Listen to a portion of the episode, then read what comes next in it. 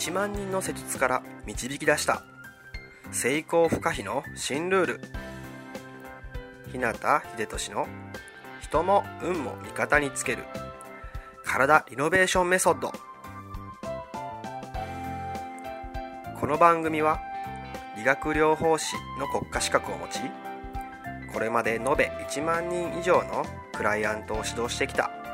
自律神経内臓体質改善専門整体師であり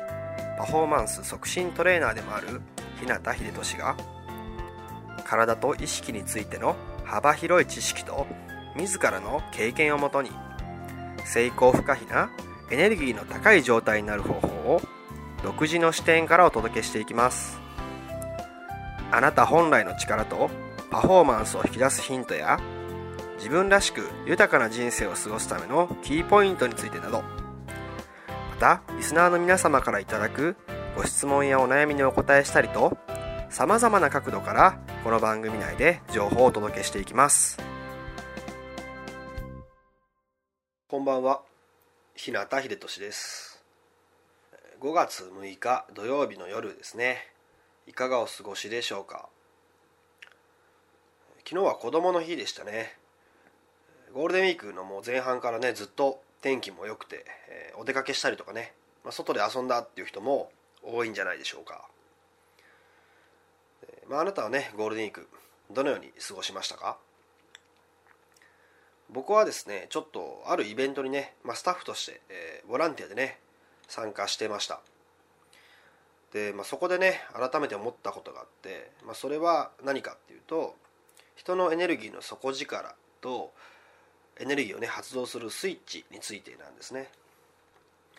でこれってまあどんな人にもね共通することだと感じるのでね、まあ、ぜひ最後まで聞いてもらえたらなと思います。で、えー、僕がですねスタッフ参加したイベントは何かっていうと5月5日の子どもの日に開催されたわんぱく相撲の大阪市大会でした。ちなみにですけどわんぱく相撲っって知ってますかね？まああの簡単に言うと子どもたちの全国相撲大会みたいな感じですね。で、まあ、僕が生まれる前から開催されている伝統ある競技大会のようです。でねあの一世を踏みした若隆兄弟もわんぱく相撲のね過去の優勝経験者だそうです。で僕はですね相撲経験なんてもちろんないですしまそこまで詳しくもないんですけどね。まただ子供たちがね一生懸命にこう何かに取り組んだりとかね思いっきり力を発揮してもらえるための場作りとか、まあ、そういうお手伝いっていうのはやってみたいなって思ったのでね今回スタッフで参加しました。実際まあ当日は参加のね選手とか、まあ、その家族さんとかねあとそのこっちの運営スタッフなんかをね合わせると多分1500人ぐらいいたはずなんですね。でまあ場所はエディオンアリーナっていうね、まあ、かなり大型の体育館です。その中に土俵をね8個作ってで子供たちがね、まあ、それぞれのグループで土俵に分かれて一斉にね試合が進んでいくんです。で参加する子供っていうのは、まあ、小学1年生から6年生で、まあ、男の子と女の子どちらもね参加できる大会で、まあ、学年とねあと男女別に分かれて、まあ、各土俵ごとにねトーナメントが組まれます。でその各土俵でね勝ち上がった上位4名が決勝トーナメントに進むっていう形になってで最後ね、えー、優勝者を決めるという流れです。でやっぱりこうね毎年参加している子もいるようでね。顔つきが本当かなりね真剣なんですよね。でまたそれに加えてこうすごいっていうのがねあの応援席とかそばで見ている親御さんですね。まあこうね中には我が子のためにね第4演談で来る人もいたりね。またそれとはこう対照的でそっとね影から見守るそういう親御さんもねいたりします。あとはやっぱ勝負のね判定にちょっと納得できないっていうことでちょっとね、えー、戦ったお子さん以上にねちょっと怒ってたりとかね。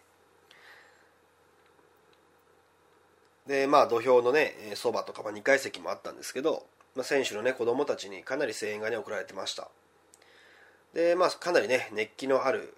まあね、そういうのがあ土俵周りでね見られたんですけど僕もね、えー、まあ、スタッフとして一緒にね応援もしてました。でですね、えー、まあ、学年別とかね男女別にはなってるんですけどやっぱり参加しているのってもう成長期の子供たちばっかりなんですよね。ってなると、まあ、明らかなこう体格差ね、背がちっちゃい大きいとかね体が大きい小さいとかあると思うんですけど、まあ、そういう明らかな体格差のある、まあ、取り組み試合っていうのも中にはあったりするんですね。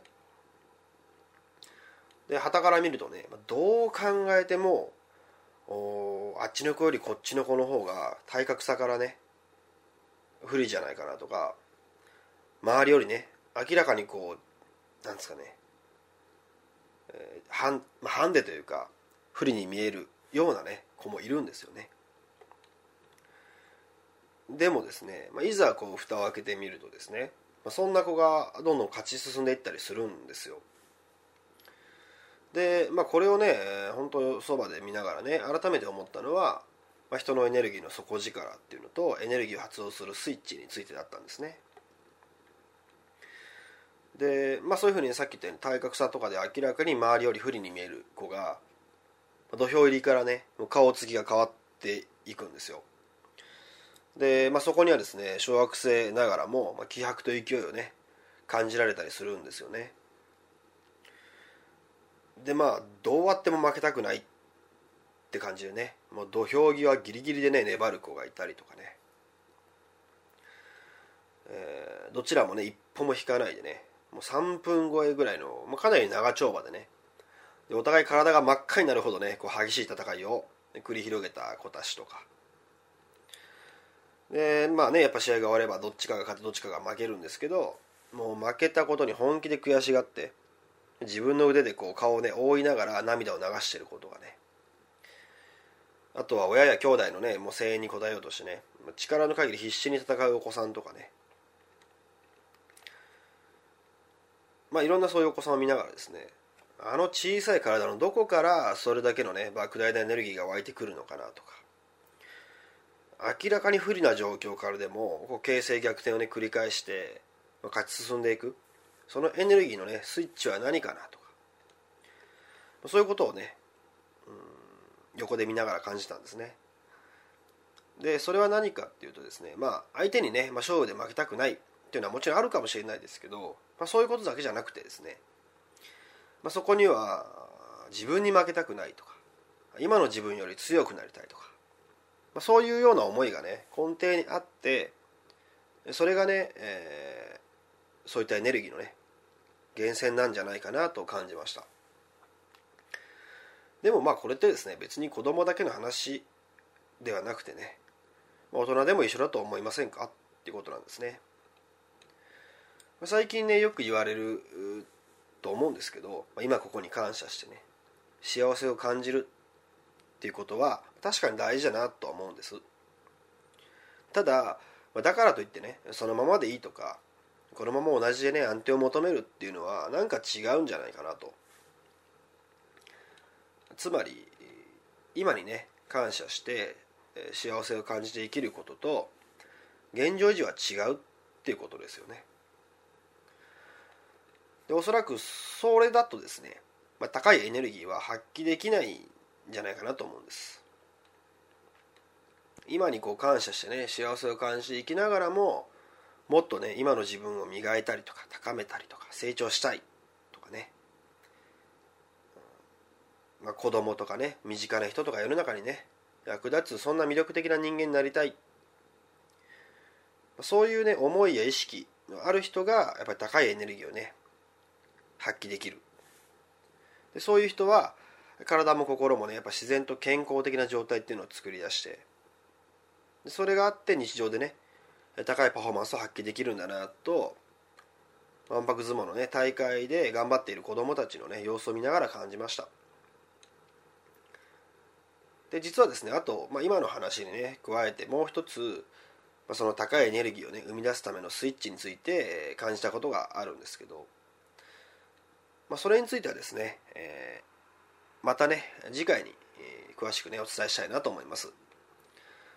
でこれもですね、まあ、子供子供も大人もね関係なく共通する、まあ、高いエネルギーをね生み出すためのスイッチとしてね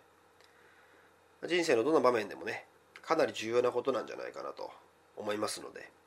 まあ、次回もね是非聞いてみてください。それでは今日はこの辺で。人生を豊かで価値あるものにしたいなら体を置き去りにはできません。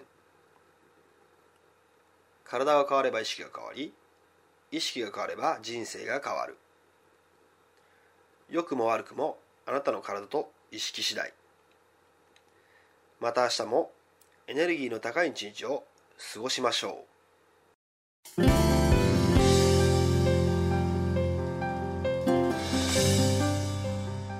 最後まで番組をお聴きくださりありがとうございました。今日の内容はいかがでしたか？ご意見やご感想ご質問などいつでもお待ちしています。そしてこの番組を聞いていただいているあなたにプレゼントがあります。インターネットから日向秀俊オフィシャルウェブサイトと検索していただくと僕のウェブページオフィシャルサイトが表示されます。サイト内にある登録フォームにお名前とメールアドレスを入力し送信していただくだけで隙間時間であなたの体のコンディションを整え日常のパフォーマンスアップに役立つ。動画と音声講座そして補足小冊子の無料プレゼントが届きます。是非お受け取りください。番組へのご感想やご質問ご相談もサイト内にあるお問い合わせフォームから受け付けています。また